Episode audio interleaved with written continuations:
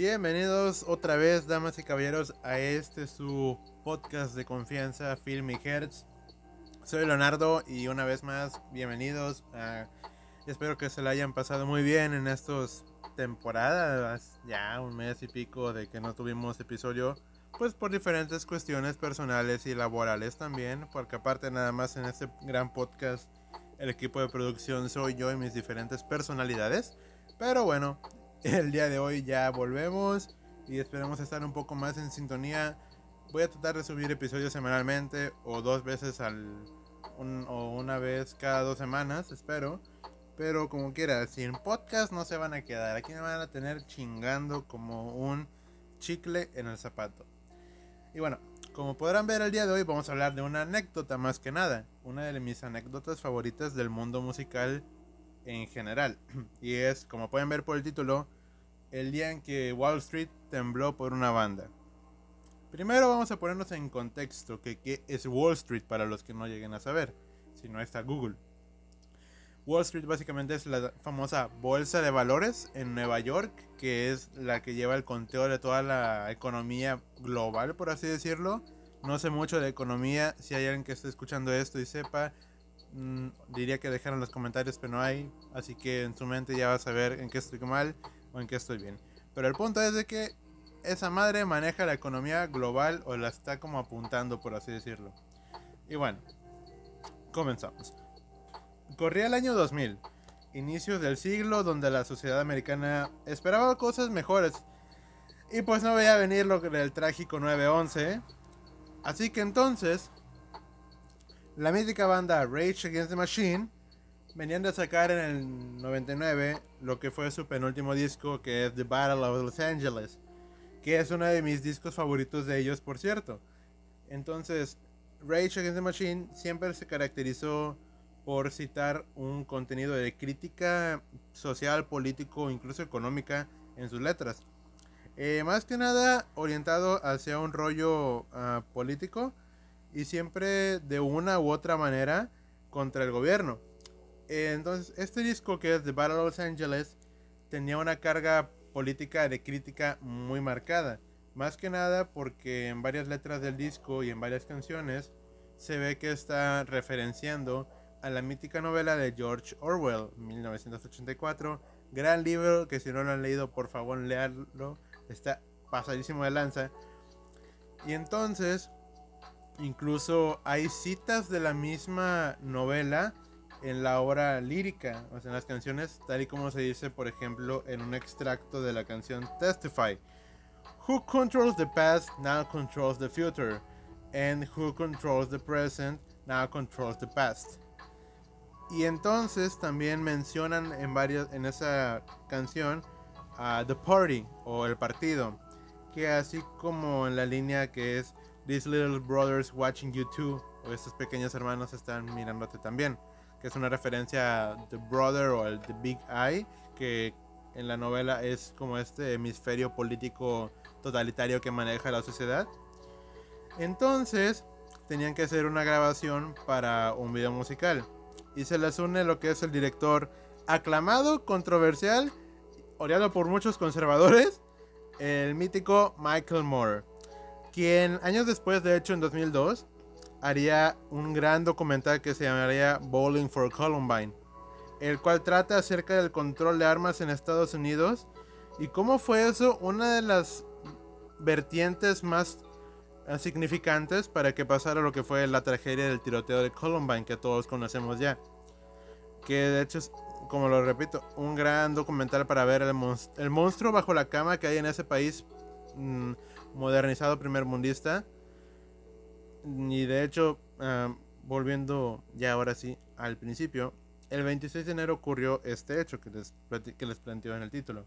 Haz de cuenta que la ciudad de Nueva York tiene prohibido realizar grabaciones audiovisuales frente a la bolsa de Nueva York. Sin embargo, solo tenían permiso eh, Michael Moore y Rage de usar las escaleras del Federal Hall National Memory. No, Federal Hall National Memorial, ok. Que es ese edificio que ha salido en varias películas. Que si mal no recuerdo, creo que en Call of Duty Modern Warfare 2 una parte de la primera misión pasas por ese edificio, pero bueno, es un edificio que tiene la estatua de George Washington, pero nada más de nada de algo más representativo, solo es eh, George Washington en sí, está bien grande la escultura. Entonces, Michael Moore sabía qué pedo podía pasar si se pasaban de lanza. Así que hizo pública la grabación del video, le valió madre. O sea, haces pública la grabación del video de una de las bandas más sonadas en ese entonces, le cayó chingos de banda. Y entonces el grupo comentó que Michael les dijo antes de grabar, pase lo que pase, sigan tocando. Y claramente, como se puede ver en el video, que dense una vuelta que el video es Sleep Now in the Fire, claramente lo hicieron. Cuando pusieron un pie abajo del escenario, se les abalanzó la policía, quien detuvo a Moore. Y al tratar de sacarlo de la zona, este gritó algo que seguro los que estaban viendo el desmadre desde Wall Street de adentro se culearon de a madre. Que era, tomen la bolsa de Nueva York. Así nomás. Entonces, este güey grita, tomen la bolsa de Nueva York. Y ahí tienes a 200 gentes casi.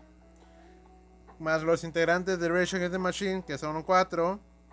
Intentando entrar al edificio. Y según palabras de Tom Morello, el guitarrista de la banda, dos centenares de personas pasamos el primer bloque pero pararon cuando llegó la policía antidisturbios.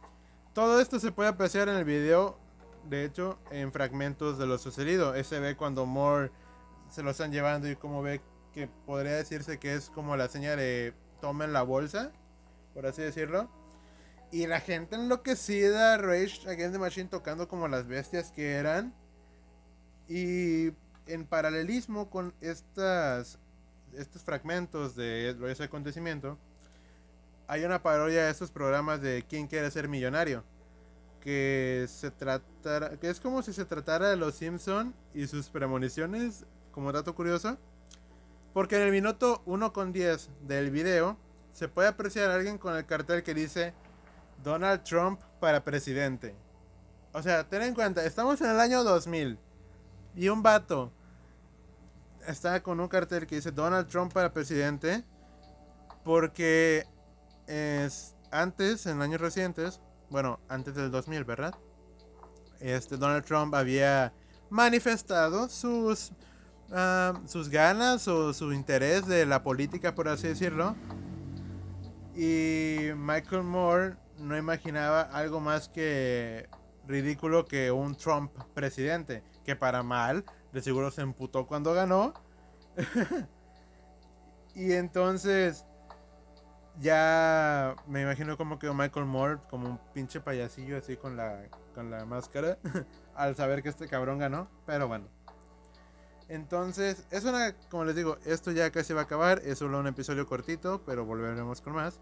Así que, en este suceso es, por así decirlo, una bella narrativa de cómo la música puede darle en la madre a lo que se tope enfrente.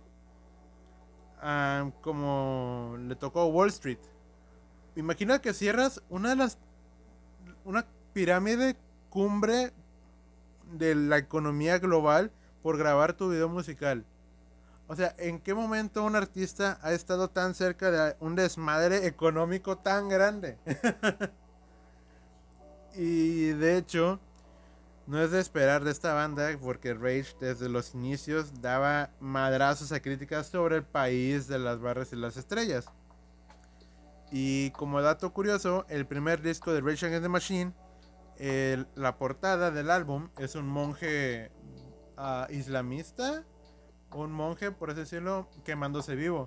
Pues este suceso pasó en realidad, que era una protesta contra la violencia que los monjes estaban sufriendo por parte del gobierno, si mal no recuerdo, pues tenían pedos ahí territoriales políticos, cosas de Asia. Y bueno, eh, al final del video se cita a Gary Bauer, un político republicano. Republicanos, ahorita que sepan. Republicano es el partido de color rojo, eh, demócratas son los azules. El partido de Donald Trump era, es mm, eh, republicano, que son los rojos. El de Joe Biden son los demócratas, que son los azules. Y bueno, Gary Bauer cita diciendo que Rage Against the Machine, that band is antisemite, it's pro-terrorist. O sea, antisemitismo y pro-terrorista. Que ah, para los que no sepan, antisemitismo es como odio o discriminación, ya sea violencia política, estatal, social, incluso económica puede ser, pero es expresado de varias formas. Y ahora quiero llegar con esto ya para finalizar el capítulo. Es algo que hoy en día será muy difícil de ver. Es esto. Pues grupos como Rage Against the Machine, al día de hoy como tal, no hay. Obviamente hay artistas con una gran influencia social y económica, como es el caso de BTS. Que BTS es creo que tiene que, tiene que ver con el producto per cápita de Corea. Si ven en las gráficas, están las marcas más reconocidas que creo que es Samsung, LG y no me acuerdo cuál otra. Y entonces BTS generó lo que generan esas tres marcas en el año. O sea, es un monstruo económico. Pero como lo digo, algo cabrón así para cerrar la bolsa de Nueva York otra vez, eso ya no creo sinceramente que pueda pasar. Más sin embargo, tenemos lo que es las redes sociales, que por ahí se pueden dar voz en voz a movimientos, como lo fue el Black Lives Matter, que vimos a muchos artistas compartiendo esto. Que una de mis fotos favoritas y más icónicas, a mi parecer, de ese movimiento y esas protestas, es a J. Cole caminando al lado de una mujer que está sosteniendo algo de no racism, no caplings o algo así más o menos. Pero se ve con madre esa foto. Y bueno, es algo raro que un artista hoy en día vaya en contra de los estándares de gobiernos y políticos en Estados Unidos actual. Porque hay toda esta cultura de criticar, toda también tengamos en cuenta que eran los 2000, las redes sociales como tal no existían. Y existía el internet, pero una red social para poder, como Twitter, Telegram, este, no sé, o foros como lo son Reddit no existían aún. Y hoy en día hay un poco más de difusión para poder generar una plática o poner sobre la mesa un tema, ya sea de alguien famoso o algo así. Pero también la contraparte de esto es que eso mismo puede perjudicar al movimiento lo que se quiere poner en, en práctica, o sea, lo que se quiera debatir. Pero bueno, este es un tema muy aparte de la música, que es a lo que nos dedicamos, solo que lo quería tocar un poquito más por encimita. Pero bueno, eh, aparte no tengo mucho conocimiento, pero bueno, como digo. Esta fue la anécdota por el momento para regresar tantito, poco a poco ir agarrando vuelo. Ya después hablaremos de más cosas, como... Eh, de hecho, el siguiente capítulo es sobre, spoiler, Parental Advisory, el sellito que traen los discos. Le vamos a platicar la historia, lo que pasó, el debate, los juicios con los artistas. Un desmadre que fue ese pedo. Y bueno, eh, espero que escuchen esto y les dé a gusto. Creo que estamos llevando ahorita nada más unos 14 minutos, que está bien. Es como un video de YouTube chiquito. Y nada, espero que les haya gustado, espero que estén bien, los extraño mucho, me gusta mucho a mí grabar podcast, nada más que como les digo, no he podido hacerlo porque no he tenido el tiempo. Pero ya me di mi espacio y aquí estamos de nuevo y vamos a volver con todo. Ya aparte, no sé si se note, pero tengo un micrófono nuevo, chiquito, pero nuevo, así que esperemos ir poco a poco mejorando la, el presupuesto y la calidad de este podcast que quiero mucho. Así que si te gustó esto, tengo más contenido, por favor, chécalo. Tengo reseñas musicales, eh, por ejemplo, el disco de Harry Styles, de Dualipa. Tengo narrando trayectorias como son Daft Punk. Tengo también de My Chemical Romance. Tengo también sobre películas, recomendaciones musicales. Ah, también tengo el After Hours de The Weeknd, que es una reseña la primera del canal. Y nada, digo, perdón, del podcast. y nada, espero que estén muy bien. Es un gusto siempre estar para ustedes. Y nada, mis personalidades y yo nos despedimos. Chao.